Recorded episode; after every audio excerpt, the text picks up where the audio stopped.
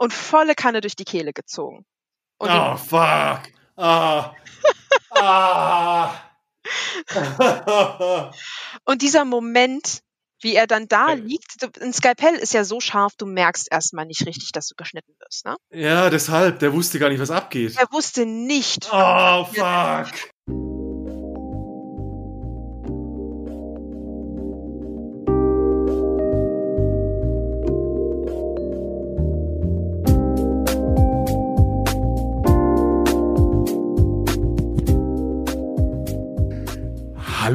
Liebe Rein- und Rauskinder, gebt Wein acht. Der Jones hat euch das Disneyland mitgebracht. Jedoch nicht das Disneyland, was ihr aus dem Fernsehen und aus dem Kino kennt, sondern ich habe euch die Sally mitgebracht und die lebt ihr Sadomaso Disneyland sehr weit fernab von dem, was wir aus Fifty Shades of Grey kennen. Und wir haben ein super interessantes Gespräch über ihre Erlebnisse von der Jugend an in der Sadomaso-Szene. Äh, Sally redet von Cuttings, Brandings, Blutfetisch und alles das, was du dir jetzt noch nicht vorstellen kannst. Wir hatten so ein intensives Gespräch, dass das Teil 1 von 2 ist. Wir haben zwei Folgen, in der denen Sally tausende Geschichten aus dem SM-Bereich erzählt. Ich bin mehr als gespannt auf deine Reaktion. Schreib mir eine E-Mail an die hello@reinundraus.com. Ansonsten für alle neuen Termine zum Workshop, zum kommenden Workshop im November, geh auf www.reinundraus.com. Die Hälfte der Plätze ist schon weg. Wenn du dabei sein willst, check out the dates und schreib mir eine E-Mail. Und ansonsten wünsche ich dir viel Spaß mit Teil 1 von Sadomaso, das Disneyland im Dunkeln mit Blut. Nur für mich bist du am Leben. Ich steck dir Orden ins Gesicht. Du bist mir ganz und gar gegeben. Du liebst mich, denn ich lieb dich nicht. Du blutest für mein Seelenheil. So ein kleiner Schnitt und du wirst geil. Der Körper schon total entstellt.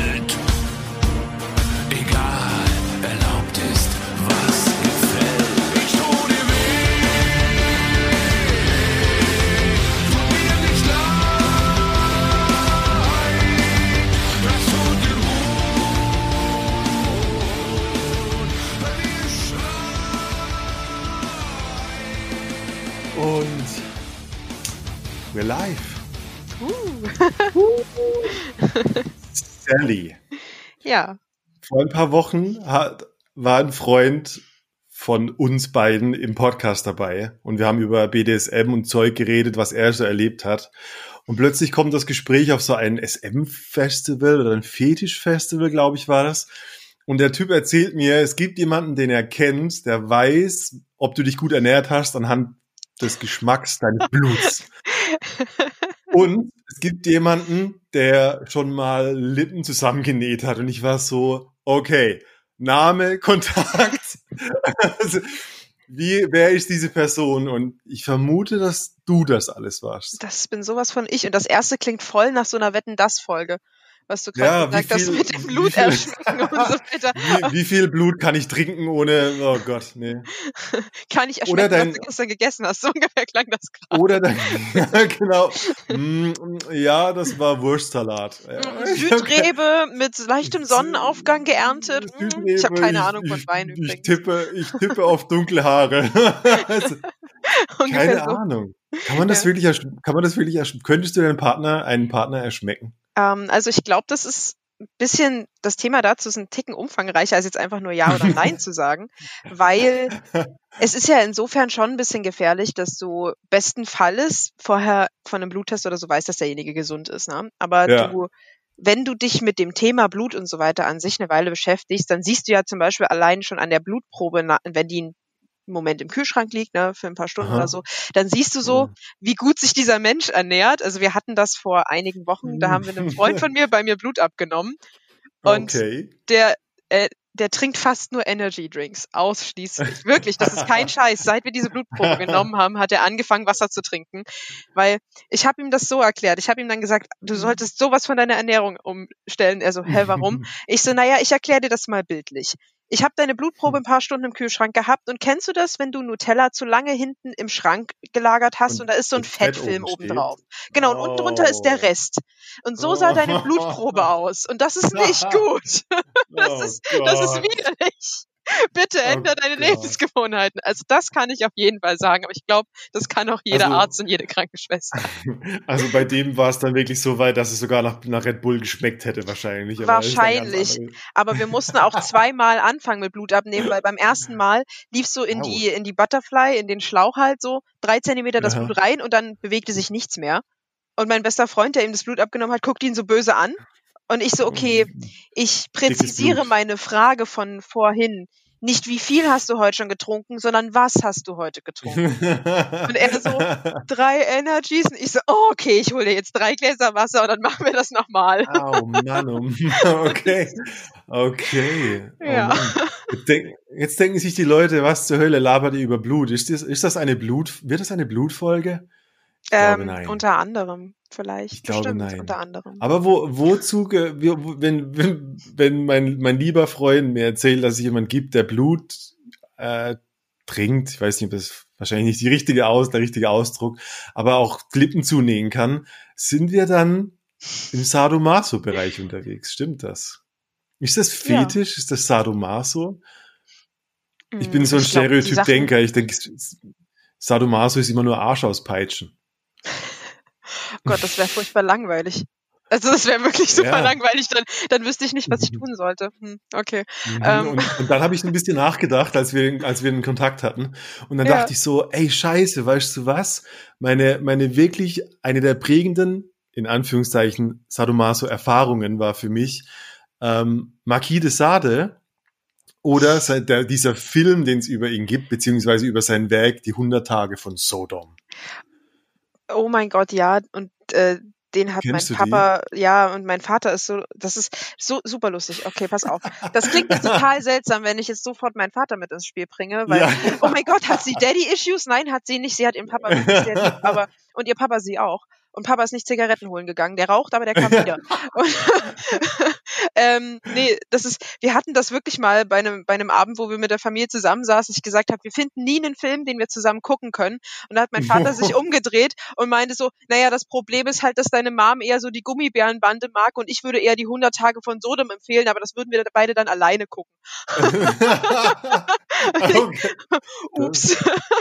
Das, das nenne ich, also das nenne ich mal einen coolen Papa auf jeden Fall. Ja, mein Dad ist sehr süß, auf jeden Fall.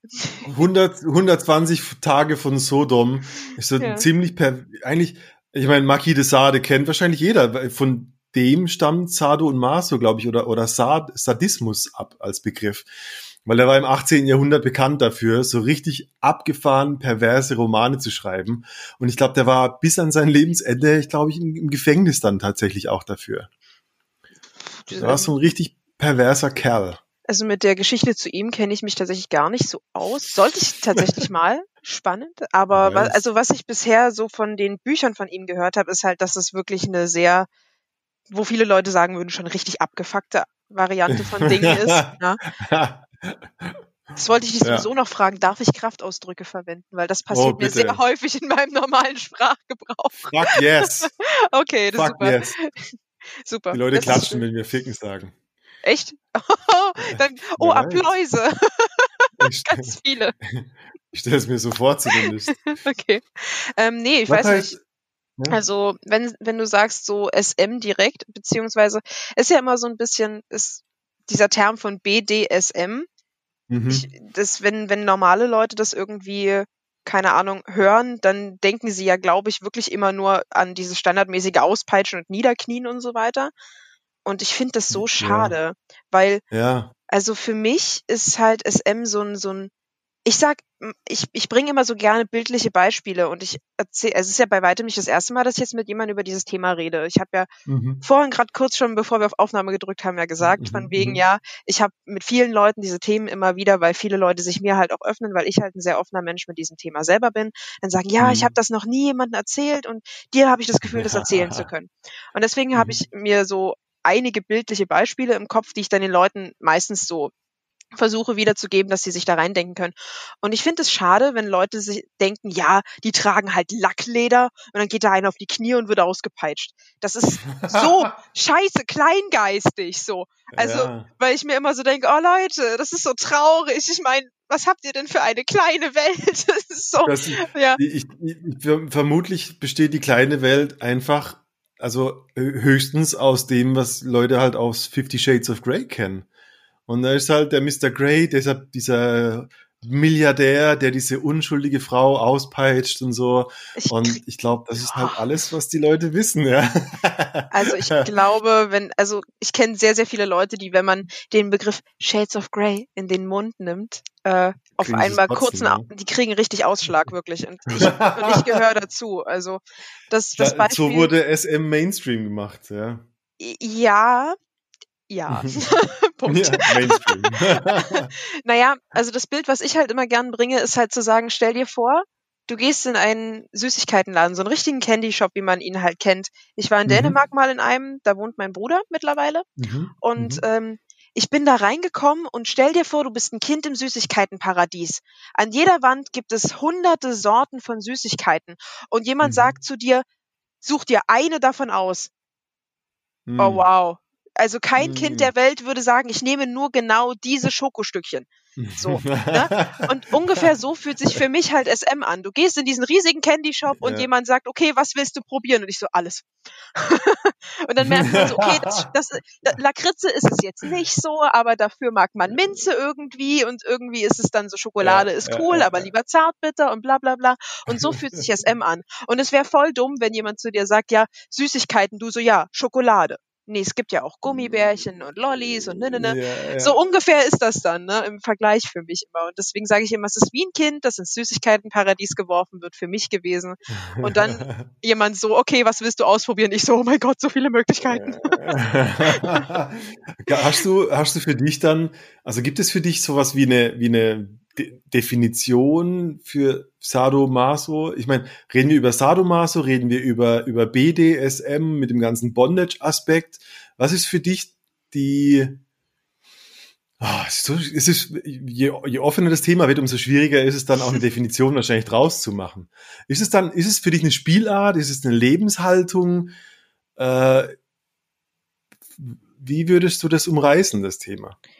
Äh, es ist für mich tatsächlich ein Hobby und ein Teil meiner Persönlichkeit, weil ich finde mhm. es, also ich mache niemanden den Vorwurf, der sagt, Rollenspiel ist voll meins und in eine Rolle schlüpft, aber mhm. ich finde es immer ein bisschen schwierig, weil man kennt so dieses typische Aussage, das ist ein Rollenspiel. So, und ja. Dominanz kann ja auch ein Rollenspiel sein, aber ich finde es immer blöd, wenn jemand zu mir sagt, ja, dein Sadismus ist ja eine Rolle, die du spielst oder annimmst. Nee, ich spiele mhm. diese Rolle nicht, ich nehme die nicht an. Das ist ein mhm für mich ein Teil meiner Persönlichkeit, der ja auch nicht böse sein muss. Also es nee. ist ja nicht, nicht prinzipiell was Schlimmes, weil das, was ich tue, ist ja einvernehmlich. Und schlecht wäre es, wenn ich Spaß daran hätte, egal ob meinem Gegenüber das gefällt oder nicht. Aber mhm. tatsächlich mhm. habe ich für mich auch festgestellt, wenn mein Gegenüber irgendwas nicht mag und ich merke das auch, dass der das nicht mag, dann gefällt mir das auch nicht. Dann sage ich auch, mhm. okay, hier habe ich keine Lust mehr, hier höre ich jetzt für den Moment auf, das ist nicht mein mhm. Ding. Und das ist halt gesunder Sadismus. Und also so eine Art, ist, ich höre da auch einen gewissen energetischen Ausgleich daraus. Also genau. funktioniert nur, wenn, wenn irgendwie die Rollen, also wenn, wenn wir es jetzt nur auf, auf Sadist und, und Masochist, also der, der, ich sag mal, der eine, der schlägt und der andere, der sich schlagen lässt, übertragen, dann funktioniert das wahrscheinlich nur, wenn beide mitspielen.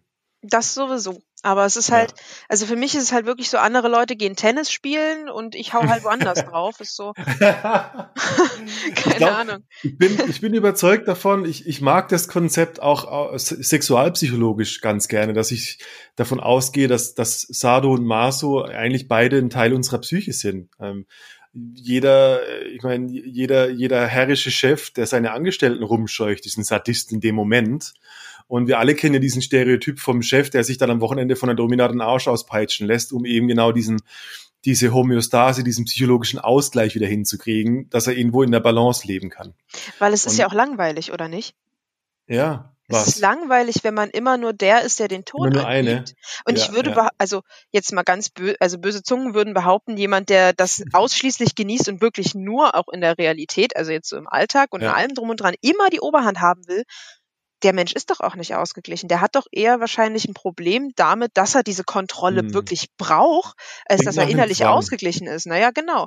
So. Klingt nach einem Zwang oder nach einem Narzisst, der das irgendwie muss, aber es klingt nicht, es klingt nicht gesund. Ja. Eben, weil ich glaube, ja. alles ist immer so ein, so ein Geben und Nehmen und das ist halt immer so ein Energieaustausch und das ist ja beim SM genauso und ich habe zum Beispiel irgendwo mal gelesen, aber frag mich jetzt nicht nach einer Quelle, mhm. ähm, dass Sadisten hauptsächlich oder dass halt der dominante, der sadistische Part und so weiter und so fort, ähm, hauptsächlich diese Rolle mit einnimmt in dem Fall, beziehungsweise halt diesen dieser Teil halt ist, weil er sich in sein Gegenüber so gut hineinversetzen kann und das dann halt mitspürt. Mm. So. Mhm. Und das mhm. kann ich mir sehr gut vorstellen. Also bei einigen Sachen zum Beispiel, was mich angeht, kann ich ja. mir das gut vorstellen. Aber ich habe das schon öfter, ich habe ich hab das definitiv schon öfter auch erlebt, dass, dass im, im, während dem Sex ähm, sich die Dynamik einfach so ergeben hat. Dass mhm. es irgendwie ähm, ohne, also dass es so eine Art Konsent gab, aber der nicht unbedingt vorher diskutiert sein musste, sondern dass es irgendwie eine Dynamik erreicht hat, dass ähm, dass die Frau zum Beispiel sehr viel submissiver wurde und nicht dadurch sehr viel dominanter. Und wo, wo ich danach dachte, wow, krass, was war das für ein Rausch? Weil es irgendwie ähm, eine, eine gemeinsame Fahrt war. Also wir waren schon in einem gemeinsamen, wenn man es jetzt als Auto bezeichnet, wir waren schon, wir waren schon in einem gemeinsamen Auto drin und die Extreme haben sich in beide Richtungen ausgeschlagen. Das fand ich auch extrem spannend. Weißt du, was ich meine? Ja, das ist. Dass ich mein also Gegenüber also, sehr viel, sehr viel submissiver ge ge gezeigt hat und dadurch ich sehr viel mehr, ich sag mal, draufgehauen habe.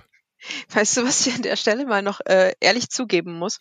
Du hast ja so vorher, bevor wir jetzt dieses Interview führen, haben wir ja ne, kurz mal telefoniert so und du hast mir ja. so ein bisschen erzählt, in welche Richtung du das Ganze jetzt hier machen willst als Interview und bla Und ja. du hast mir ja eine richtig fette Hausaufgabe damit gegeben, weißt du das? Ja. Also ich saß jetzt ohne Scheiß die letzten zwei Tage da und habe versucht, hm, meine BDSM und Sexualgeschichte auf eine Zeitstrahl zu packen, weil ich mir so gedacht habe, Scheiße, du musst ja jetzt irgendwie gucken, ob du das alles so zusammenkriegst, dass das auch einen Sinn ergibt und dass du halt auch ein paar von den wirklich coolen Geschichten erzählst und nicht vergisst und im Nachhinein dann so denkst, Scheiße, das wollte ich eigentlich noch erzählen. So, ja. daraufhin Daraufhin habe ich dann meinen Ex-Freund angerufen und zwei von meinen Spielpartnern und habe oh dann Gott. so und bin zu meinem Papa rüber und habe gesagt, Leute, äh, ich brauche mal ein paar Aussagen. Was darf ich denn erzählen und was kann ich denn hier Aussagen. und wann ist zeitlich eigentlich das und das passiert, dass ich das auf einen Zeitstrahl bekomme. Ich musste mich also sehr intensiv okay. mit meiner eigenen BDSM und Sexualentwicklung nochmal auseinandersetzen. Naja, ja, voll gut. und dann, voll gut. Ich meine, pass ja. auf, pass auf. Und dann ist mir aufgefallen, scheiße, du bist wirklich krank. Du hast schon ganz schön viel für dein junges Alter gemacht, weil ich bin ja noch nicht mal Mitte 20. Und dann ist mir so aufgefallen, weißt du, dir selber fällt es nicht auf.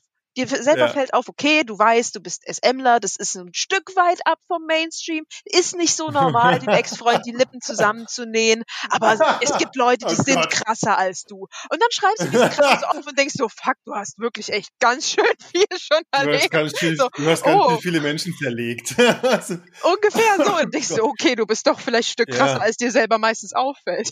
Und ich sag dir, ich sag dir, der alte Jones auf der anderen Seite sitzt da und stellt die Fragen, wie, wie jeder, weißt du, wo wo, ich mir denke, ja, ich bin wahrscheinlich viel zu weit weg dafür, dass du viel zu weit drin bist. Und ich frage diese Standardfragen so, äh, äh, hast du dann noch normalen Sex? Weil ich glaube, die, die Standard, ich sag mal, die Standardfrage oder die Vorstellung von jemand, der SM macht, ist entweder so ein neurotischer Gothic, der sich weiß schminkt und nur im Keller lebt und keine Ahnung, äh, Tiere schlachtet. Und ich war überrascht, dass, als ich mit dir telefoniert habe, dass du irgendwie so ein ganz normaler, ganz kommunikativer Mensch bist. Also 50 Prozent der Fakten, die du gerade aufgezählt hast, treffen auf mich zu.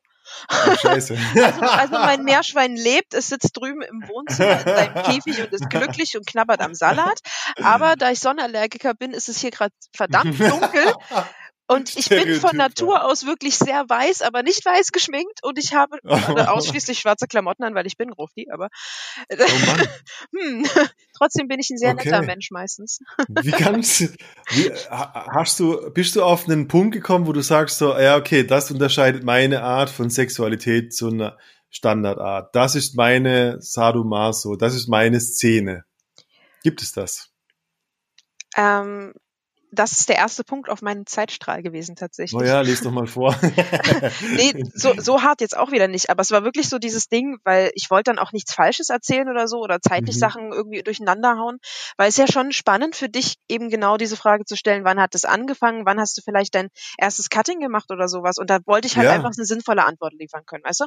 Ja. Und ähm, tatsächlich Warte. wirklich angefangen für mich hat es, oder wo ich so gemerkt habe, okay, es gibt Dinge, die ich cool finde, die wahrscheinlich nicht so normal sind, ist so der Moment gewesen, wo ich so 13 war und ich habe gehört, dass das bei vielen so in dem Alter angefangen hat, weil so Pubertät da so ein bisschen beginnt und so. Und ich kann mich dran erinnern, dass wir bei einem Freund aus äh, meiner Schule, aus meiner Klasse damals sehr viele Horrorfilme geguckt haben. Und das Mhm. klingt jetzt ganz lustig, seltsam, aber das, das so wird der ganze Podcast hier sein. Also ist das okay. Ich weiß, dass ich auch so bin und deswegen ist das auch völlig in Ordnung. okay. Und da gab es zum Beispiel eine ganz bestimmte Szene aus einem Horrorfilm, an die ich mich erinnere, wo ich gemerkt habe, dass ich innerlich mir so dachte, uh, Ähm, ja. ich weiß nicht, wer von den Zuhörern oder ob du den zweiten Teil von Hostel gesehen hast, von dem Horrorfilm. Das ist so ein, Mm, ist länger her wahrscheinlich. ich glaube, das zählt ne? tat tatsächlich unter die Kategorie Horrorfilm, Torture, Porn wahrscheinlich, Slasher, irgendwas. Und äh, das ist auch die Kategorie, die ich am liebsten gucke, logischerweise. ähm, und in dem zweiten Teil von Hostel gibt es eine Szene, also in Hostel geht es ja darum, dass Leute entführt werden und dann gegen Geld können reiche Leute die so abmurksen, wie sie das wollen. So ungefähr ist die ah, Storyline. ich erinnere mich, ja, ja. Ja. Genau. Und im zweiten Teil gibt's eine Szene, wo äh, ein junges Mädel, also so, ein, so eine junge Erwachsene halt, äh, nackt über Kopf hängend über einer großen Badewanne, das ist wie so ein, wie so ein viereckiger Ja. Pool quasi, ähm, aufgehangen wird. Mhm. Und es ist so, so düster und es sind so Kerzen überall an und so. Und dann kommt da so eine Frau. Ich glaube, die hatte auch so einen fetten Umhang an und lässt diesen Umhang fallen, ist ebenfalls komplett nackt, legt sich in dieses Bassin, in dieses Becken da halt rein, wo halt nichts drin war. Ist kein Wasser, kein nichts drin gewesen. Und dann greift sie nach so einer großen Sense neben sich.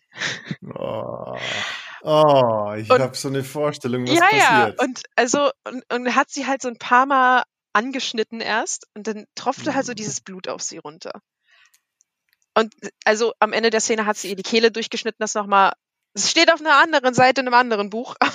Mhm, Aber das war mhm. so eine Szene, die mir so, so hart im Kopf geblieben ist, wo, wo ich mir so dachte, oh mein Gott, das ist schon ziemlich geil.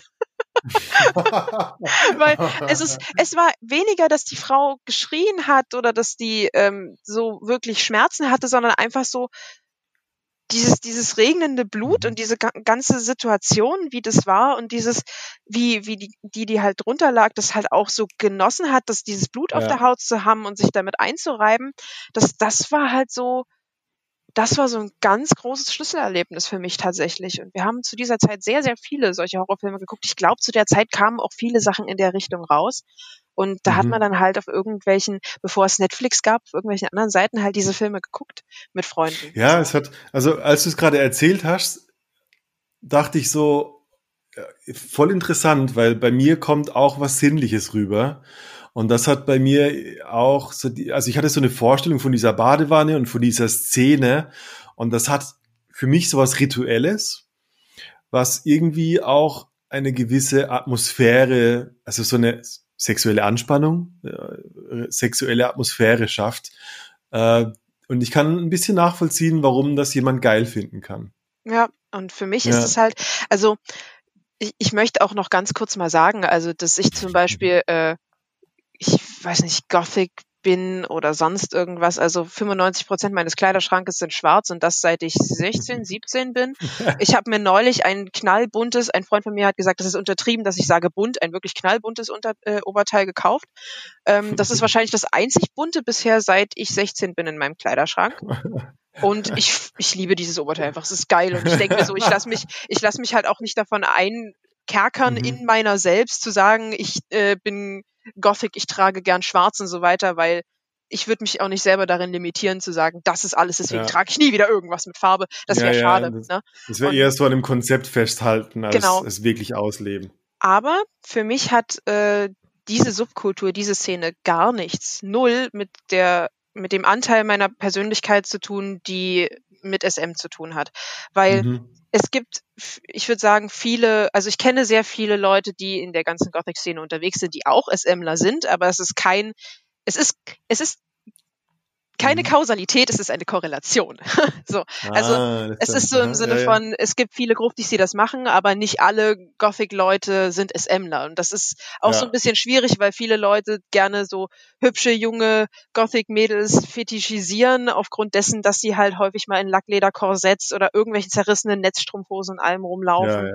Aber mhm. keiner von uns will deswegen grundsätzlich irgendwie als Objekt gesehen werden, so als Objekt der Begierde. Und ich auch nicht komplett nicht. Ja, ja, ja.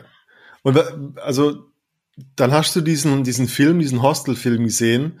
Und also, was war deine erste Erfahrung? Wie, wie bist du dann, wie bist du in diese Welt eingestiegen? Ist das dann der klassische Weg von ich ritz mich mal oder? Nein, um Gottes Ich bin ja. doch kein Emo, ich bitte dich. Noch ein paar, um noch ein paar, um noch ein paar Stereotypen raus aus dem Keller zu holen. Also Hast du dich etwa geritzt? Nee, äh, ja. nie, nie in meinem Leben, lustigerweise. Also, hm. Ähm, ich hatte mal aufgrund chronisch, chronischer Kopfschmerzen, die ich als Teenager hatte, eine Therapeutin, die feststellen wollte, ob ich eventuell depressiv bin. Und wir haben einen mhm. Depressionstest gemacht und sie hat mich angeguckt und gesagt, ich bin zu wenig depressiv für mein Alter. Das fand ich verwirrend. Dementsprechend bin ich wahrscheinlich ein gutes Beispiel für ziemlich geistige Gesundheit in der Szene.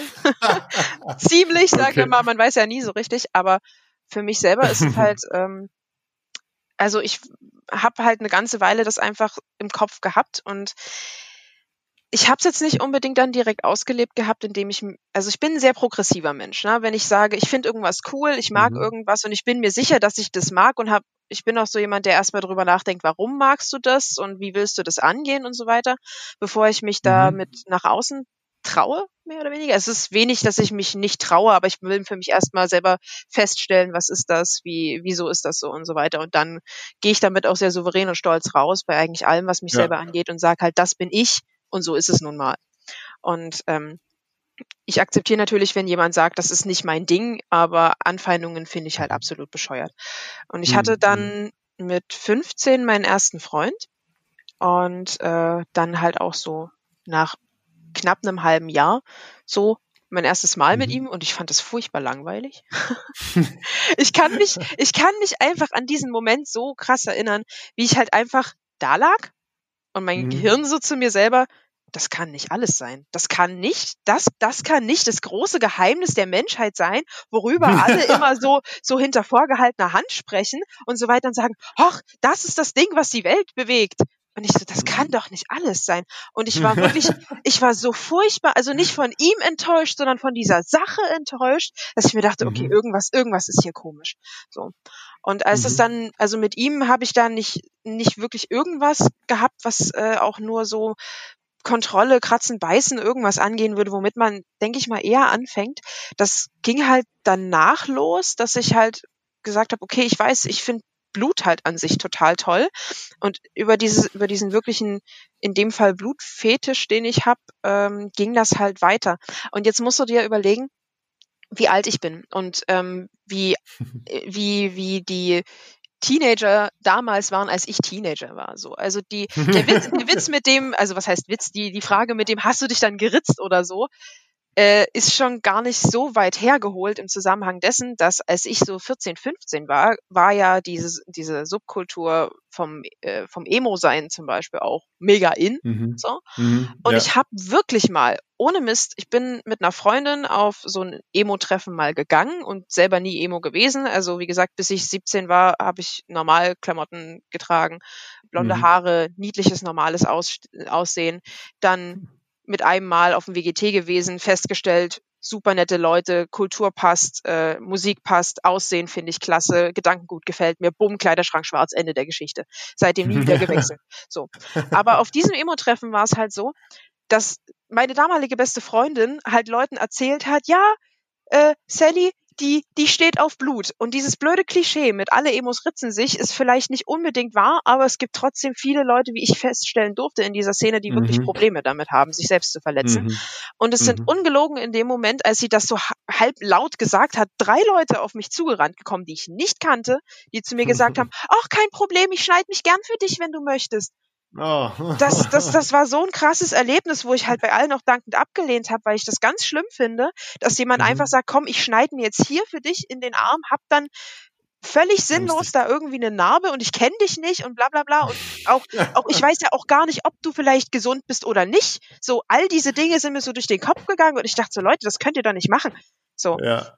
das fand ich, das fand ich wirklich richtig schlimm. Aber ich habe dann tatsächlich ab und an mal von jemand, der halt so ein wirklich guter Freund von mir war, schon immer mal ein bisschen was bekommen gehabt. So ist es ja nicht. Also das, also das ist halt schon so tatsächlich wahr. Aber das ist halt was Mhm. anderes in dem Zusammenhang gewesen, dass ich wusste, wer er ist, dass ich wusste, dass er gesund ist, dass ich halt auch denjenigen ganz Stückchen besser kannte und da vertraut man sich halt auch und dann ist das irgendwo okay. Aber für mich ist halt ist M auch immer so, also bei allem, worum es geht, da immer so ein Ding, wo man miteinander mindestens auf einer Bekanntschaftsebene erstmal klarkommen muss. So, man muss sich ja wenigstens gut riechen können und so weiter im Sinne von. Und dann halt sagen, Bevor man okay, sich gut schmecken kann. Ja. äh, zum Beispiel. Aber Ja. so im Allgemeinen, also ich würde mich ja selber auch niemandem hingeben, den ich, dem ich nicht vertraue. Also natürlich kann das auch ein bisschen äh, prickelnd sein, zu sagen, oh, ich kenne denjenigen gar nicht und so weiter. Aber bei den Sachen, die ich tue, ist es einfach scheißgefährlich. Würde ich, würde ich niemals machen. Also als, Ja. selbst als Mensch, der jetzt dann quasi das Gegenstück zu mir halt ist, der halt der, der nehmende Part ist, das würde ich nie Mhm. machen. Das ist, das ist so gefährlich, weil es gibt halt, es gibt Verrückte auf dieser Welt, okay? Und ich bin Mhm. einer von den netten Verrückten, der halt sagt, okay, wir machen das, was du willst und nicht das, was ich will, so im Sinne von, wir suchen die, wir suchen den Kompromiss in der Mitte, so. Aber es gibt Leute, Mhm, die mhm. halt wirklich krass sind und das ist scheiße. Und ich habe halt von ein, zwei Freunden auch Mhm. Geschichten gehört, die Mist erlebt haben. Und ich will nicht, dass das irgendwem passiert.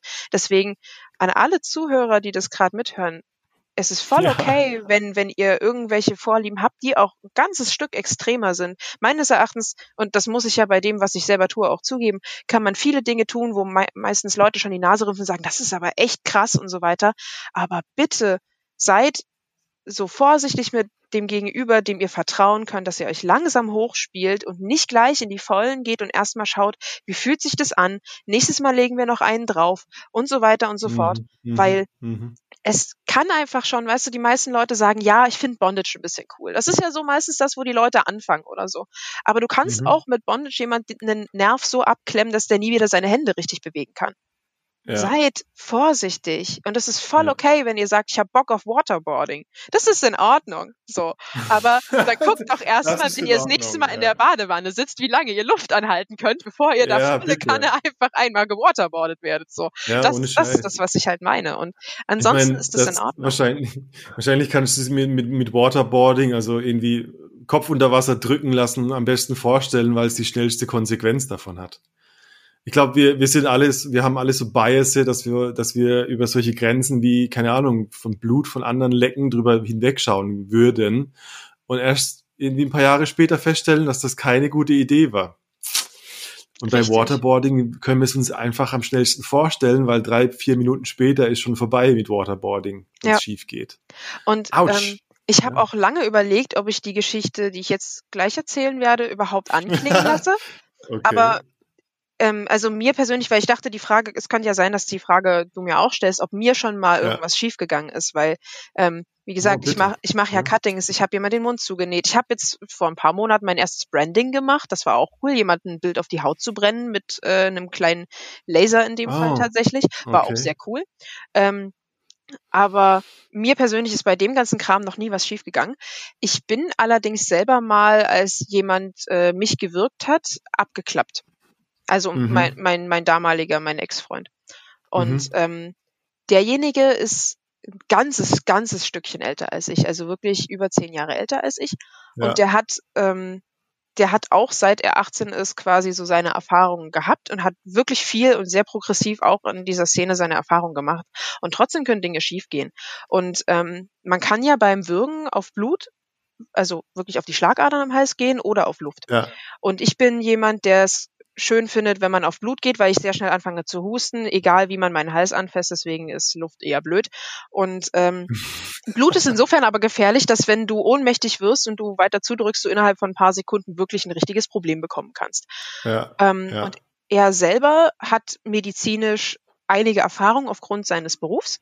Dementsprechend habe ich von ihm das Nähen halt auch gelernt und auch äh, Hm, das äh, okay. Stechen mit Nadeln und so weiter und das Piercen. Ähm, hat er mir damals alles gezeigt. Aber trotzdem ist es ihm in dem Fall passiert, weil für gewöhnlich klopfe ich dann einfach am Arm ab, wenn ich merke, okay, ich kann nicht mehr, ich, äh, ich werde gleich ohnmächtig. Und so wie ich das in Ja. dem Moment aber tun wollte, bin ich abgeklappt. Und Aha. Und er hat mir, spät. genau, und er hat mir im Nachhinein halt erklärt, dass das für ihn eine absolut beschissene Situation war, weil er sich riesig Sorgen gemacht hat und dass er mir volle Kanne eine Ohrfeige gegeben hat, damit ich wieder aufwache. Weil er hat, ich, also ich kann nur das erzählen, was ich noch von ihm Mhm. weiß, was er mir erzählt hat, weil ich war ja nicht da. so. Mhm, mhm, aber mhm. Er hat mir halt erzählt, er hat versucht, mich zu wecken, hat festgestellt, funktioniert nicht und hat sich dann entschieden, weil ich halt quasi zu viele Sekunden schon weg war, ähm, dass er Mhm. mir volle Kanne eine in die Fresse ballern muss quasi um festzustellen, ob ich wieder aufwache, sonst hätte er einen Krankenwagen gerufen. So, ne? Und ähm, ja. und das hat er auch gemacht und ich kann dir safe sagen, ich habe nicht mal ein Prickeln auf der Wange gespürt. Ich kann mich an nichts erinnern, was das angeht. Ich habe diesen Schlag nicht mitbekommen. So.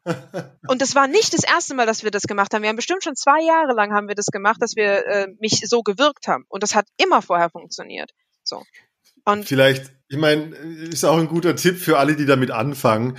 Ähm, es kann auch schon erregend sein, die Hand am Hals zu haben. Das heißt nicht unbedingt, dass Ja. man zudrücken muss wie ein Ochse, damit die, damit die, die Person unter deiner Hand stirbt. genau. Ähm, das ist ja immer die Frage. Ich glaube, also ich würde jetzt mal behaupten, du hast halt auch den Nervenkitzel genossen, dass wirklich auf Blut äh, gegangen wird. Also das ist, also stehst, stehst du auf diese reale Gefahr der Dinge? Äh, gar ist, nicht. ist das so eine Grenz, ist das so eine Grenzwanderung oder worum geht's da? Nee, aber ähm, hat das, also hat dich mal jemand so gewirkt, dass äh, quasi die Blutzufuhr abgedrückt wurde? Ich, Ja, komm, du hast gesagt, ich soll auch Fragen zurückstellen. Jetzt hast Ja, du ja, eine, jetzt ich- musst du auch nein, reagieren. Das ich, ist dein ich Problem. krieg so einen, ich krieg so einen richtigen, ich krieg einen richtigen Schweig. Ich hatte einmal ein echt abgefucktes Erlebnis und das war auf ba ich war auf Bali in einem, in einem Surfcamp. Ich mach die, ich mach die Geschichte kurzer. Okay. Und wir hatten, also wir haben in solchen Bung- Bungalows, Bungalows äh, gewohnt, wo einfach zwei Hochbetten, wo vier Leute drin sind. Und über mir war eine richtig verrückte Holländerin. oh Gott. Die, die, die eigentlich so ein bisschen, die hatte, die hatte eine gewisse, oh fuck, sadistische Ausstrahlung. Also die war eigentlich ganz freundlich, aber du hast schon gesehen, dass ein kleiner, ein kleiner Nerd in ihr drin lebt, den sie rausholen kann, wenn sie vielleicht mal was getrunken hat. Ah, ich glaube, den Und sieht man bei mir auch. Weißt du, was ich meine? So, wenn Ja. du denkst so, ah ja, die, die, die Frau ist äh, schon ganz schön impulsiv. wenn die was trinkt, dann kommt der fucking Gargoyle aus ihr raus. Ja. Und eines Nachts, und es war in Canggu, und wo alle einfach 20-Jährigen sich komplett zusaufen und mit Rollern dann nach Hause fahren. Und ich war aber schon im Bett, weil ich war zu der Zeit am, äh, am Schreiben und ich habe, das war eher so ein Urlaub für mich.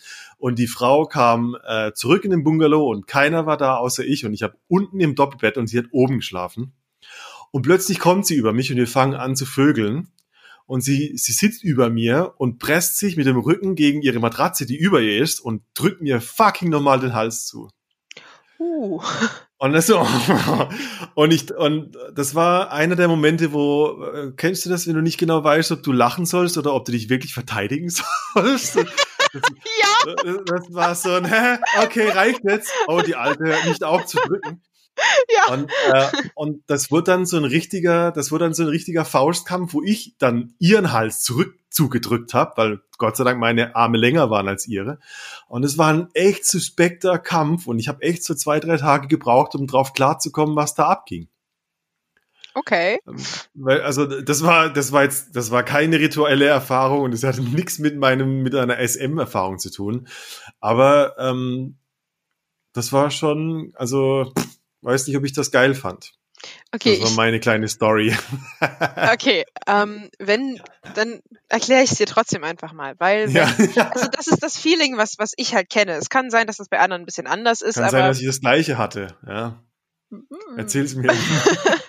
also, wenn du bei jemandem das Blut abdrückst am Hals, dann fängt nach einer Weile dein kompletter Körper an zu kribbeln. Ja, bis in die ich, fucking Zungenspitze.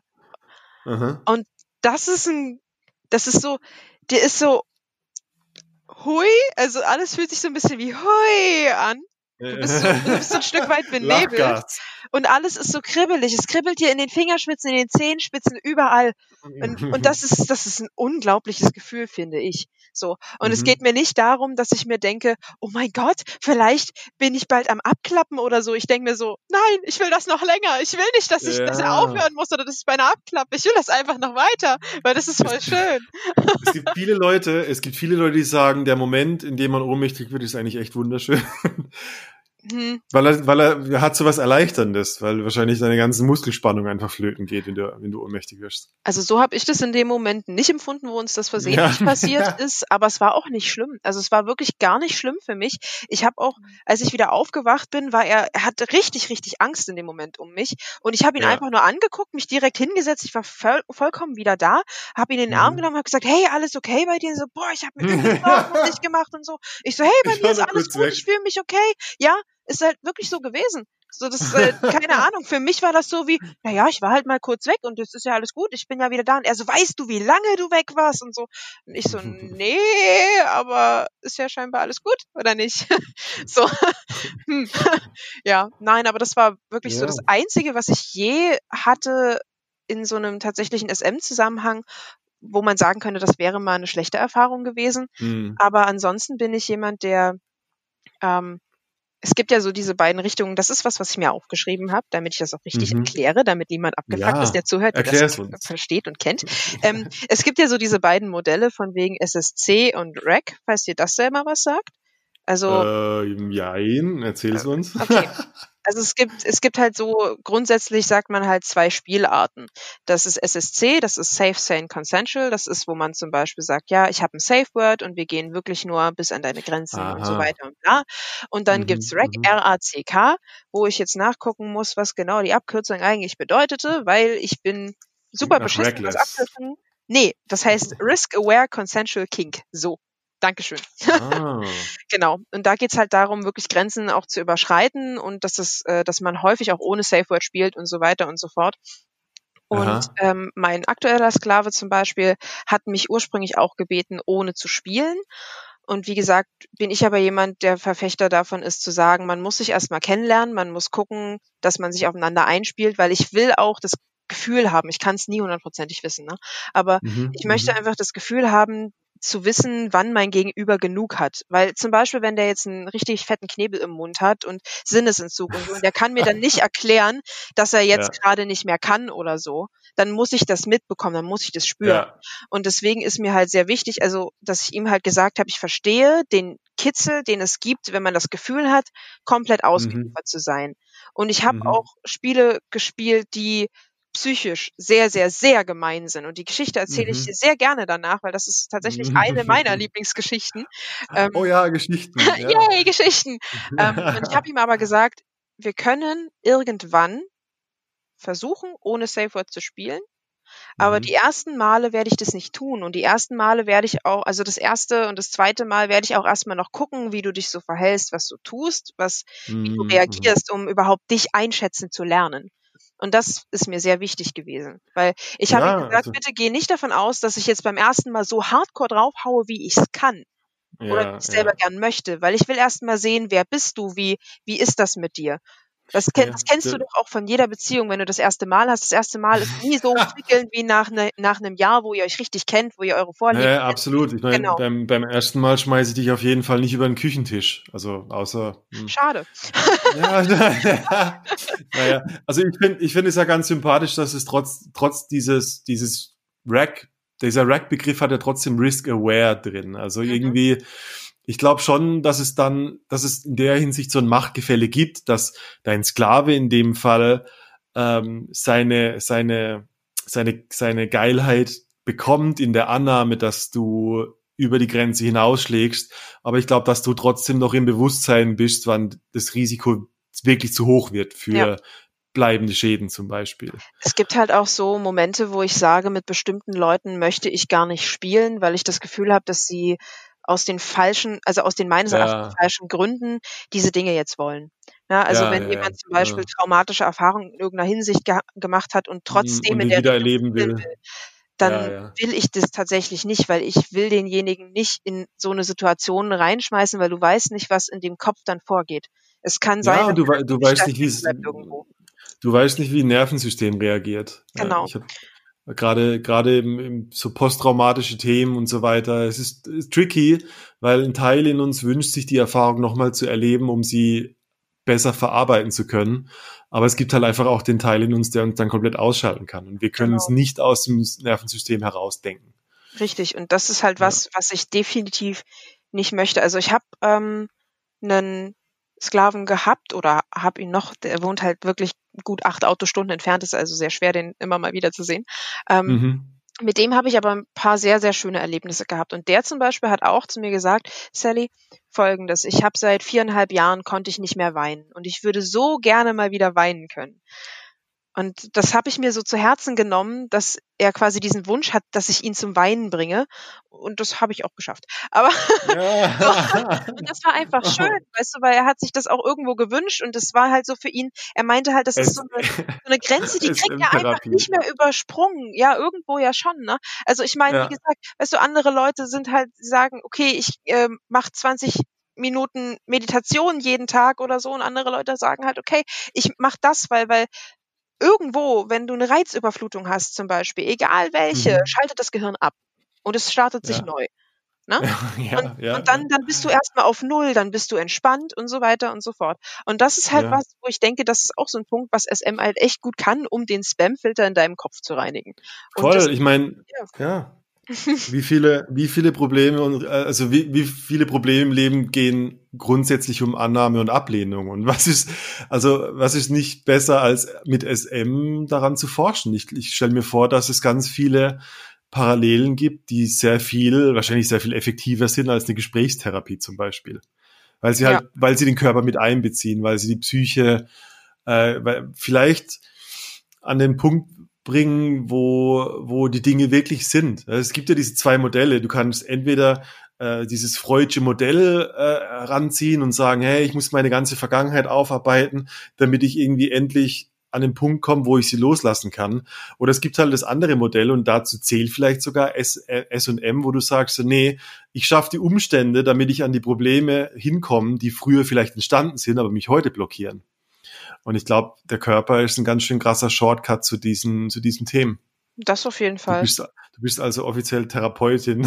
aber Oh, super, SM-Therapeut. Das, das fehlt mir noch bei meinen ganzen Ja. äh, Jobs, die ich ja eh schon. Google it, Google it, Google it and you'll, and you'll find it. Ich Ja, bin ziemlich sicher. Ja, Also das, das heißt, was ich jetzt so aus bei dir rausgehört habe, ähm, das ist eher, also ich hatte dich ja vorhin gefragt, so was sind deine ersten Erfahrungen? Und ich glaube, dass es bei dir eher so ein schleichender Prozess war. Und in, was ich glaube, was ich loslassen muss, ist meine Vorstellung, dass es sowas war wie, wie Blümchen 6 Plus. Also, dass deine Story nicht sich drum dreht, jemand hat mich von hinten gevögelt und mir dann auf den Arsch geschlagen, sondern dass es eher umgekehrt ist. Das. Also, ich meine, Ja. das ist eine Annahme, aber ist es eher so, dass dieses Spiel im Vordergrund steht und der, dieser, dieser Penis in Vagina Sex eher zurückgeht oder anders wird? Also ich habe mir halt nach meinem ersten Freund dann auch die Frage gestellt, zu sagen, okay, lag es vielleicht an ihm, dass wir einfach nicht kompatibel waren, oder liegt es an Ja. der Sache an sich? Und habe dann halt, ich sag jetzt einfach mal ein bisschen rumprobiert, so wie man das halt in seiner Jugend und Teenie-Zeit auch irgendwie für gewöhnlich tut. Und für Mhm. mich einfach festgestellt, okay, wahrscheinlich ein bisschen von beidem, aber hauptsächlich ist es einfach nicht so mein Thema. Also Mhm. Mhm. das, das ist, ich weiß nicht. Ich habe, wie gesagt, diesen, diesen Zeitstrahl, wo ich versucht habe, alles nochmal aufzuschreiben und zu ordnen, habe ich mich echt Ja. noch mal ein bisschen mit mir selber beschäftigt. Und ich habe ja, ähm, wo wir kurz miteinander gequatscht hatten, vorher gesagt, Mhm. ja, demisexuell. Und du so, ha, was ist das? Jetzt wissen alle. ja, jetzt wissen Ja. alle, das ist okay, weil Ja, weißt ich meine, alle, auch nicht, die was, meisten, als eine Freundin mir gesagt hat, du bist das. das ist die, die okay. meisten Leute kennen vielleicht sexuell und asexuell und denken dann an den Mönch. Aber demisexuell fand ich sau spannend, weil, also klar, ich kann es mir herleiten, was es ist, aber ich weiß nicht genau, wie sich das dann in deinem Sexualleben dann ausdrückt. Was ist demisexuell? Manchmal so, manchmal so. das Witzige daran ist, ich habe den Kram jetzt halt nochmal gegoogelt, um tatsächlich so ein paar Fakten dazu zu nennen, die so Mhm. als Definition vielleicht auf alle Leute zutreffen, auch wenn Pauschalisierung immer schwierig ist. Ne? Ähm, Mhm. Und im Zuge dessen, dass ich das rausgesucht habe und gegoogelt habe, musste ich äh, leider lustigerweise mir eingestehen, du so demisexuell bist du gar nicht, äh, sondern es wird noch lustiger, es geht wirklich mehr in diese Asexualitätsschiene rein, Ah, also okay. bei weitem Aha. weiter. Ähm, und dann dachte ich mir so, toll, muss ich wirklich in allen Thematiken der Welt irgendwie es immer schaffen, gerade die Sachen zu treffen, die nicht in der normalen Gesellschaft ein Grenzdenker. Ja. ich habe ein Talent dafür, genau diese Punkte einfach genau zu erfüllen. Wir Und brauchen neue Worte. Wir brauchen demiasexuell. Was mh, heißt das für dich? Wie, wie, wie erlebst du das? also für mich ist es tatsächlich so, was, glaube ich, viele Leute falsch verstehen, ursächlich ursprünglich bei diesem Thema, ist, es geht, wenn du nach Demisexualität oder allem, was nicht so einer normal Allosexualität heißt es, glaube ich, wenn du quasi das, was man halt als normal sexualisiert kennt, ne? Ähm, Mhm. wenn du das nicht hast, dann ist es nicht so, dass du prinzipiell das nicht, dass es dir nicht gefällt, was da passiert, Mhm. sondern dass Mhm. du selber weniger oder wenn du halt wirklich asexuell bist, einfach kein Verlangen danach hast. Und für mich Mhm. persönlich ist es halt einfach so, und da steht demisexuell genau dazwischen, zwischen diesem allosexuell und diesem asexuell, dass du, wenn du demisexuell bist, halt erst so das Bedürfnis nach Sex und das Verlangen nach Sex entwickelst, wenn du eine tiefe emotionale Bindung zu jemandem hast.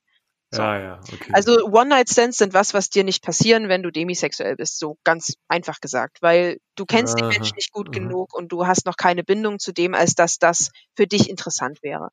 Und also, ge- geht es da um Bindung oder ich meine, es gibt ja auch, es gibt ja auch, ähm, ah, mir fällt das Wort gerade nicht ein. Sapiosexualität, wo es dann darum geht, dass man vielleicht ein besonders intelligentes, äh, tiefgehendes Gespräch geführt hat und dadurch das Vertrauen kommt, das dann zu Sex oder zur Anziehung führt. das kann ich dir das gar nicht, also das, das pauschal zu beantworten geht nicht, aber Sapiosexualität und Demisexualität ist, würde ich behaupten, nicht das gleiche, Hm, definitiv. Nicht das Gleiche. Nee. Weil bei Demisexualität geht es wirklich eher um eine Bindung, die man zwischeneinander spürt und fühlt. Und Ja. da Sapiosexualität ist ja mehr, dass du sagst, ähm, ich mag Leute, die sehr intelligent sind zum Beispiel, die Ja, halt irgendwie ja. sich sehr gut ausdrücken können, bla bla, alles, was halt so ein Indikator du, dafür ist, intellektuell. hast du dann eine emotionale Bindung zu deinem Sklaven zum Beispiel? Das kommt drauf an. Das kommt drauf an. Also, ähm, ich, ich hab, ich mag keine Leute, die ich nicht kenne. Das ist prinzipiell schon mal ein Ding. Also, wenn mir jemand online schreibt, hey, hast du Bock, keine Ah, Ahnung, okay. das und das mit Aha. mir zu machen, dann sage ich, hey, lass uns erstmal einen Kaffee trinken gehen. Ich würde dich gerne kennenlernen. Ich würde gerne wissen, wer du bist und mal gucken, wie die Chemie zwischen uns beiden ist. Und mit meinem aktuellen Sklaven, aufgrund von Corona, ist es aktuell ein bisschen schwierig, ne? Ähm, Mm, klar. aber abgesehen davon ist es halt so, dass wir, wenn er ankommt, immer erstmal einen Tee trinken und uns kurz unterhalten. Also ja, was lachst du denn? Es ist halt wirklich. Ich, ich habe so ein Kopfkino, weißt du, ich habe so ein Kopfkino und, und ich finde es manchmal, ich finde es manchmal diese, das ist manchmal wie so ein, wie so ein, wie soll ich sagen? das hat so, diese Situation davor hat manchmal so eine Nüchternheit, dass ich das so ulkig oder comichaft findet, wie, wie man dann in so ein Thema wie Sklave und Domina oder wie auch immer du dich da nennst, einsteigen kann. Weißt du, das ist immer dann so, ach, stell doch mal die Schuhe ab, wie geht's denn heute? Hier ist schon mal unser Kuchen. Oh ja, der Bienenstich schmeckt sehr gut und jetzt geh auf die Knie. ich, zumindest habe ich es mir so vorgestellt gerade. Ja, also bei, bei, mir ist es halt wirklich so, äh, und das wird nach dieser, nach dieser Frage gleich ein sehr lustiges Thema, weil ich das genauso erklären werde, dass du mich folgende Sachen fragen wirst. Ähm, also, ich habe wir, für gewöhnlich, wenn er herkommt, setzen wir uns bei mir auf mein Bett und dann trinken wir einen kurzen Tee, quatschen so, wie es einem denn geht und so weiter. Und ähm, weil wir ja schon bei mir auf dem Bett sitzen, über meinem Bett direkt in der Mitte ist ein Haken in die Decke betoniert. Den hat mein Papa mit mir da rein betoniert, damit da jemand auch dranhängen kann. Und hinter dem Kopfteil von meinem Metallbett sind natürlich auch zwei Ösen rein betoniert. Das hat auch mein Papa mit mir gemacht. So, ähm, ja. und dann ist es halt wirklich so, dass wir uns einfach kurz unterhalten, so ein bisschen warm miteinander werden. Und dann ist so, okay, Teetasse ist leer, cool, ich stelle die Sachen zur Seite und, und ich so, pass auf, ähm, ich hol mal, ich pack die Teetasse mal weg und er so, ja, pass auf, ich ziehe mich derweile schon mal um. So. Dann, okay. dann ist so im Sinne von, stell dir vor, klick, ich mach den Musik, äh, die Musik an und dann Attacke. Mhm. So ungefähr kannst du es dir vorstellen. So. Tatsache. Ähm, ja, so ungefähr, mhm. weil ich es halt angenehm finde, nicht in die Situation reinzugehen mit, er klopft an der Tür und ist direkt schon halb vor und dann, und dann so, oh Herrin, oh Herrin, geh mir weg mit oh Herrin, ich bitte dich, halt die Schnauze, leg mir einfach die Fresse polieren und dann isst mir Pizza. So. Und das ist wirklich so passiert. Also, wir, ja. wir hatten das wirklich, wir hatten das wirklich so, dass äh, wir das gemacht haben, dass ich ihn hier wirklich eine, eine Weile malträtiert habe, ihm die Nippel gepierst habe und sonst sonst irgendwas und mit äh, Elektrotaser und Scheiß, alles mögliche da an ihn ran. und ähm, dann war so, okay, wir merken, hier ist der Moment gekommen, wo es vorbei ist. Und dann haben wir entschieden, ja. oh, wir haben beide echt Hunger. Und er sagt ja, boah, ich weiß, bei der und der Pizzeria gibt's heute drei für zwei. Und ich so, und dann haben wir Pizza bestellt und dann guckt er mich so an, wie wir so auf Bestellen gedrückt haben. Und da steht halt so, ja, in äh, 45 Minuten wird ihre Pizza geliefert. Und er guckt mich so an, du sag mal, können wir das mit dem Dildo und dem Deep Throaten heute noch machen? Da hätte ich echt Bock drauf. so, bis die Pizza halt kommt und ich so, ja klar, können wir machen. Und dann habe ich ihn halt nochmal wie so einen kleinen Truthahn zusammengefesselt und habe mir dann Dildo einfach so schön, richtig weit in die Fresse geschoben. So, so, und so wie ich da halt, das, stell dir das mal wirklich vor, das war ein sehr, sehr großer, sehr langer, sehr quietschroter Dildo. Und wie ich ja. dann quasi den so in beiden Händen an der Hand habe und den da, da reinschiebe. Klingelt das Ding, oder was? Ja, klingelt der Pizzamann. Und ich so, das ist jetzt nicht wahr. das ist jetzt nicht wahr. Und ich, ich konnte ihn ja nicht abfesseln, das hätte ja viel zu lange gedauert. Ich wohne nicht so weit oben, als dass der Pizzamann so lang bräuchte und er müsste sich ja auch wieder anziehen. Ich meine, alles ist umständlich. Also und er wollte aber die Pizza erstmal bezahlen und deswegen habe ich dann, habe ich ihn, habe ich gesagt, okay, halt mal kurz die Schnauze, bleib da liegen, ich gehe jetzt die Pizza bezahlen. Und dann bin ich an die Tür, hab so sein Portemonnaie in der Hand gehabt, hab den Pizzamann reingelassen. Ich so, Hallöchen, guten Abend. Ja, danke schön. Ja, hier Trinkgeld. Ja, der Rest Sie. Schönen Abend noch. Ja, danke schön. Ihnen auch. Genau. Das ist wie im Spielfilm eigentlich. Genau. Eigentlich müsste genau jetzt irgendwie furzen und der Pizzamann guckt nach links ins Zimmer und denkt sich, okay, ich muss hier so schnell wie möglich raus. Das Gute ist, dass die Tür genau diesen Winkel abdeckt, dass man das nicht sehen kann. Oh, fucking Christ. Aber ich habe mich auch wie in einem schlechten Film in dem Moment gefühlt und ich fand das so lustig. Und dann habe ich mich halt oh, auch Mann. gefragt, ich so dann so zu ihm, sag mal, ist das Pizzaessen nicht gerade voll unangenehm jetzt, so wenn ich mir überlegt habe, wie ich dir volle Kanne in die Kehle da so rein malträtiert habe? Und er so, nö, ja. eigentlich geht das. Und dann guckt er an und meint, jetzt habe ich richtig Hunger. Ja, und dann, so gefühlt. Und dann meint er so im gleichen Atemzug so zu mir, sag mal, ich bin schon eigentlich eine richtige Pussy, oder? Und guck ihn so mit großen Augen an und im nächsten Atemzug fragt er mich, sag mal, willst du mir eigentlich mal eine Magensonde legen? und ich so, ähm, ähm. Oh, fuck. Und dann meinte ich also, so, warte, warum, warum sollte ich das tun wollen? Und dann meinte er so, na ja, also, wenn man so. Mal gucken, den, wie die Pizza innen aussieht. Er meinte halt so, wenn man so durch den Deckel zum Magen durchgeht, dann ploppt das so lustig. Ich so, oh, das klingt spannend, lass uns das machen. oh, nein. da war oh, meine innere Neugier wieder getriggert, wo ich so dachte, ja, lass uns oh, das machen. noch ein, yay, noch ein Schließmuskel. Ungefähr, hihi oh. Also du hast, du hast mir jetzt so ein bisschen durch die Blume äh, so ziemlich viele Spielarten durchge durchgesagt. Wahrscheinlich gibt's keine richtige Liste, weil es irgendwie ist jede Situation dadurch anders. Ich Also sagen, bist du meistens in der dominanten Rolle und jemand, jemand kommt und sagt, heute hätte ich gerne Punkt, Punkt, Punkt. mh, das ist so das, was ich tatsächlich gar nicht so mag. Also ich bin jemand, der gerne kreativ wird. So. Ähm, und da komme ich tatsächlich zu der, ich's mir gedacht. also da Mhm. komme ich tatsächlich zu der Geschichte von dem, von dem Sklaven, der so weit weg wohnte, was ich vorhin meinte, was eine meiner Lieblingsgeschichten ist, weil Mhm. das ist jemand, mit dem ich auch so an sich sagen würde, mit dem bin ich befreundet auf einer gewissen Ebene. Und ähm, Mhm. ich habe mich schon lange mit Freunden auch über das Thema unterhalten, dass wenn man online Leute ken kennenlernt und so weiter, gibt es so Leute, so Subs oder Sklaven oder devote Menschen, die oder Masochisten, die halt eine gewisse Liste haben an Dingen, die sie gerne machen wollen. Und ich bin Mhm. aber kein McDonald's, ich bin keine Massenabfertigung und ich äh, stell dir dein Mac-Menü nicht genauso, dein Fetischmenü nicht genauso zusammen, wie du das gerade haben willst. Ist ja super langweilig für mich. So. Also, wenn, wenn du, dumm gesagt, ne, wenn du mich buchen möchtest, dann geh bitte Mhm. davon aus, dass das hier ein, das wird Disneyland im Dunkeln. Du weißt nicht, wo es hinschmeißt, es ist ziemlich glitzer und es ist ziemlich lustig, aber du hast keine Ahnung, was passiert. Disneyland im Dunkeln. So, weil, weil ich hatte das bei dem, so äh, heißt die Folge übrigens. okay, Disneyland im Dunkeln mit Blut, okay, ähm, das ist okay. ich hatte das halt mit besagtem Freund von mir, dass der halt äh, mir erzählt hat, du Sally, also erstmal er hat mir das Kompliment gemacht, was für mich bis heute noch eins der größten Komplimente überhaupt ist, dass er meinte, bei dir habe ich das Gefühl in der Situation, du könntest alles mit mir machen. Du gibst mir wirklich das Gefühl, ich könnte jetzt auch sterben und ich würde glauben, dass es passiert. Aber auch nur in der Situation. Für mich ist es ein Riesenkompliment, weil er sagt mir damit, Ernsthaftigkeit, ist Glaubwürdigkeit. ich, ja, ich schaffe es, ihn in eine Situation zu bringen, wo er wirklich, wirklich glaubt, dass er Jetzt komplett mit allem ausgeliefert ist. Dass Oh, ich ihn fuck. komplett in der Hand habe. Und ich verstehe, wie krass geil das für ihn sein muss. So. Und, Mhm. ähm, und ich hatte ihn am Telefon ein paar Wochen bevor, ich glaube zwei Wochen oder so, bevor er zu mir kommen wollte. Und wir hatten darüber halt gequatscht. Und da meinte er, oh, ich hätte ja so Lust, mal so eine richtige Nahtoderfahrung in dem Zusammenhang zu haben, dass ich wirklich glaube, dass ich draufgehe.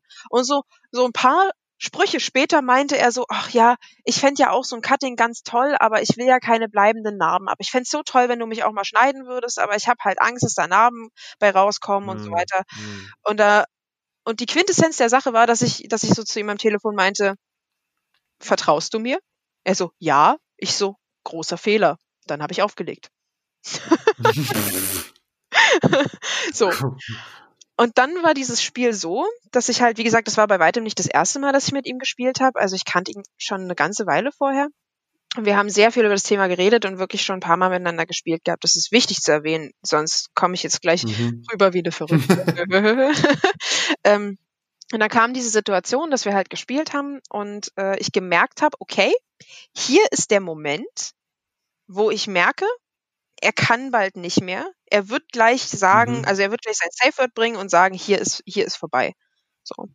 Und jetzt nochmal zwei Wochen zurück, nach diesem Telefonat, äh, war dieser Moment, dass ich, ich habe mein Skalpell rausgeholt nach diesem Telefonat, Oh. bin in die Küche gerannt, da habe ich noch bei meinen Eltern gewohnt, bin in die Küche gerannt, habe zu Papa gesagt, Papa, wo ist denn der äh, Messerschärferblock? Und er guckt mich so an, naja, links da und bla bla. Und ich so, okay, danke schön. Steh da und schleif so die Klinge ganz gerade über diesen Stein. Und mein Vater guckt mich so an, du weißt schon, dass die Klinge dann stumpf wird. Und ich so, ja, das ist Sinn und Zweck der Sache. Und schleif einfach weiter, so völlig Mm. hochkonzentriert. Und habe dann so Au. an, an, mein, an meinem Handrücken so geguckt und habe auch an, an Papier probiert und so weiter und festgestellt, okay, diese Klinge ist komplett stumpf. Die kann niemanden mehr verletzen. Und jetzt wieder zurück in die Geschichte. Ach so, ja, Ja, okay. ja, ich dachte, du bist in extra, extra unangenehme Scheiße. Nein, es wird noch, es, das wird psychisch noch viel fieser. Seine beiden Gefahren, dass er gesagt hat, ich würde ja so gern mal geschnitten werden, aber ich will ja nicht, dass es eine Narbe wird und ich würde gern mal das Gefühl haben, wirklich dabei zu sterben. So, dass ich halt Oh, diesen Moment abgepasst habe, wo er wusste, also wo wir beide wussten, okay, wir können, das geht nicht mehr lange. Das hatte ich im Gefühl. Dann habe ich ihn mit dem, mit dem Knie aufs Bett gedrückt, ihm den Kopf hochgezogen an den Haaren, Oh, hab- hab die hab das Skalpell hinter meinem Rücken vorgeholt, ihm Oh das vor die. Augen gehalten und volle Kanne durch die Kehle gezogen. Und Oh, fuck. Ah. Ah. Und dieser Moment, wie er dann da liegt, ein Skalpell ist ja so scharf, du merkst erstmal nicht richtig, dass du geschnitten wirst. Ne? ja, deshalb, der wusste gar nicht, was abgeht. Er wusste nicht. Oh, fuck. Und er lag ja, japsend, schluchzend auf diesem Bett, Ah. hat, hat die, die Augen aufgerissen, Pupillenstich, sich an die Kehle gefasst, mehrfach Ah. und festgestellt, da ist nichts. Und ich habe mich einfach nur grinsend vor ihn hingesetzt, ihm die Klinge Ah. vor die Augen gehalten, gelächelt, mit der Zunge über die Klinge geleckt und sagt, Schatz, Oh, die ist stumpf, keine Sorge. Oh. Er hat genau, er hat es trotzdem erlebt. Ich glaube. Oh. Und wenn du möchtest, dass du jemanden Hm. hast, der nicht deinen McDonalds-Zettel abarbeitet, sondern sagt, okay, gib mir so drei, vier Dinge und ich kenne dich Dann gut warst genug. ein Freak wie dich, das. ey. Genau, das. Au. Meine Art. Das ist meine warum? Ich habe ich hab mal so, ein, ich hab so eine Erinnerung an so einen Mafia-Film. Da haben die was ähnliches. Oder, war- oder es war Crank. Ich bin mir nicht mehr ganz sicher. Oh, die Crank-Teile habe ich gesehen. Das weiß ich ganz Na, genau. dann- die habe ich auch mit dann 1 nicht. bis 13 gesehen. Ich, ich, ich erinnere mich an eine, ich glaube, das war aber auch so eine Halsaktion, wo was ähnliches gemacht wurde und die Typen haben einen Eiswürfel genommen. Weil das, wenn du nicht weißt, ob dich jetzt was Heißes oder was Kaltes Ja. oder was Scharfes berührt, dann ist der Reiz erstmal da. Genau. Und der Eiswürfel, der schmilzt halt an dem Hal Hals und, und macht halt Tropfen. Genau. Und das, fuck. Ja. Scheiße. Du wirst nicht gebucht von mir. Das ist ja Oh. fies. Ey. Au.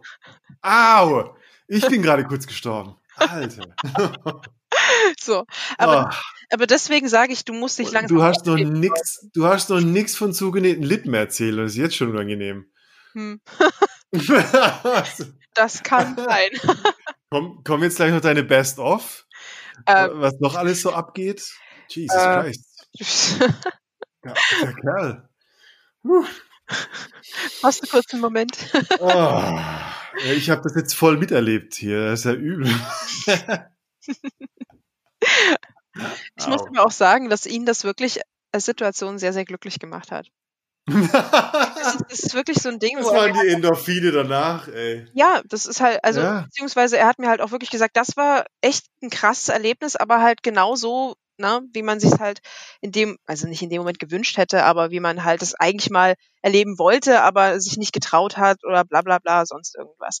Und ähm, das endet ja bei mir auch häufig dann so, was eine Session selber angeht, dass ich halt, deswegen will ich aber auch, dass ich jemanden an sich zumindest als Menschen mag und den auch kenne, dass ich denjenigen Mhm. dann auch in den Arm nehme und den halt auch eine Weile dann streichel und so, ihm was zu trinken hole oder sonst irgendwas.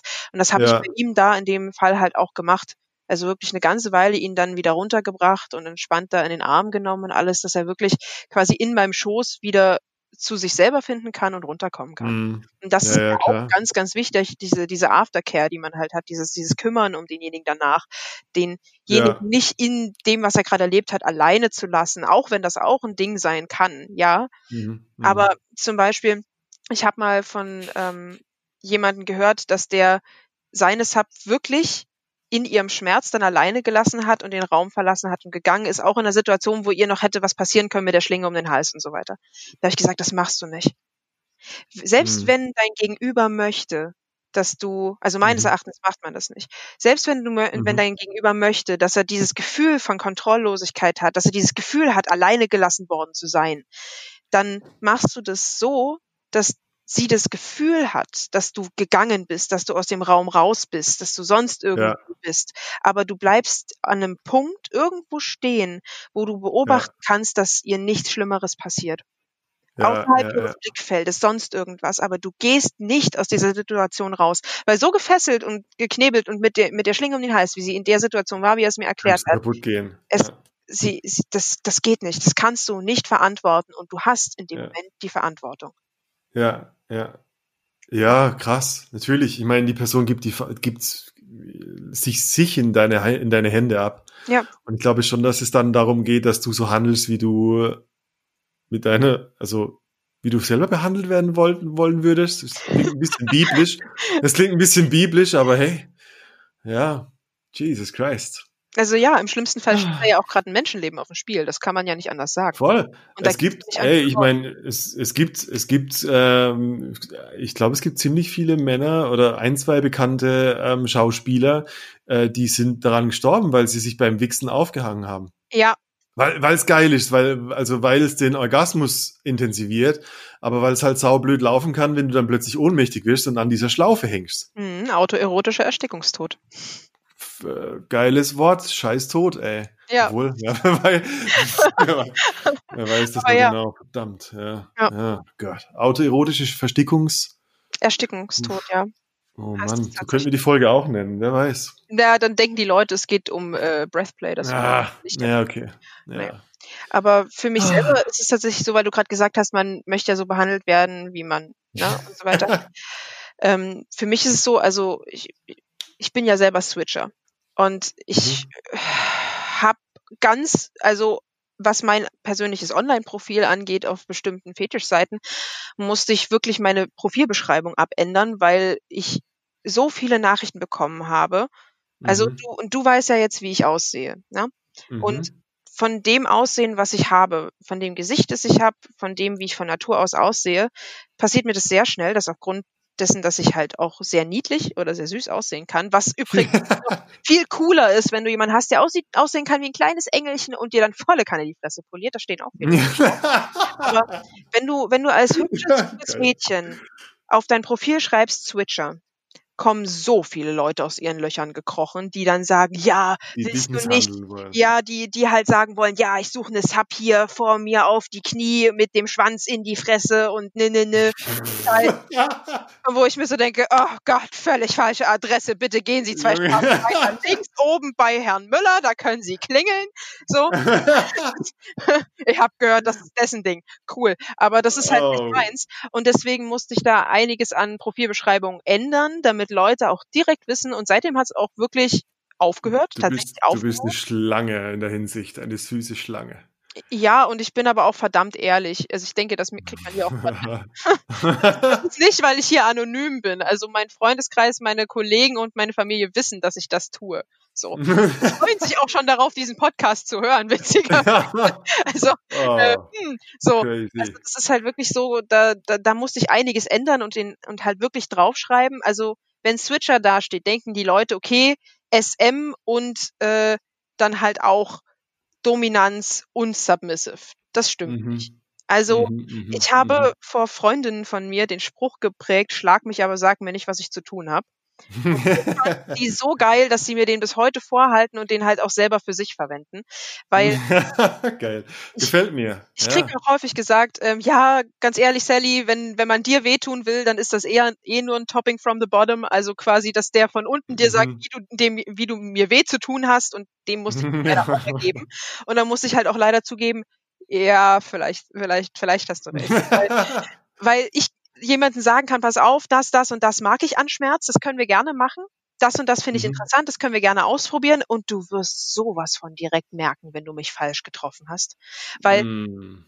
ähm, in dem Moment- in dem Moment, kommt zurück. nee, das nicht, aber in dem Moment kriegst du einfach nur so, da rutscht meine Stimmlage eine Oktave tiefer und du kriegst so ein ganz, ganz ruhiges, sehr direktes, nicht schreiendes, aber bestimmtes Nein. Nein. So, Und das, das Nein, ist kein Nein, ich hol die ein Nein. So, und da weißt du, Nein. okay, dann hau ich jetzt woanders hin. So, dann, das ist auch okay. Dann ist die Situation ja nicht vorbei, aber nein. Ich übe das jetzt mal kurz. Nein. Das muss nicht ja erstmal funktioniert. kommen. You are not impressed. Nein. Ah, Okay. Ja. Sub. Offensichtlicher Sub. Schlag mich bitte. Ja. Oh, okay, also ich habe mir notiert, Cutting, Blutfetisch, Sinnesentzug, äh, Schließmuskel am Magen. Die Leute denken, ah, okay, das ist also SM, ah, alles klar. Und was, wie war das jetzt, also wie, wie war das jetzt wie diesen Mund zunähen? Ist das was, was, ist das normal? Tut das nicht, schei tut das nicht scheiße weh? Hä, das tut das so ich weh, wenn nicht. ich nur Du drüber nachdenke? Nee, da müsstest du mein Gegenüber ja fragen. Au, da kann er, da kann er nichts mehr sagen. Also, Okay, Party People, du bist wirklich bis zum Schluss dran geblieben und hast dir das alles angehört. Dann freust du dich bestimmt schon auf Teil 2 dieser Unterhaltung. Nächsten Sonntag früh geht diese Folge live und bis dahin wünsche ich dir die besten Träume. Geh auf www.reinundraus.com für alle Infos zum kommenden Workshop und ansonsten hören wir uns nächste Woche. Bye bye.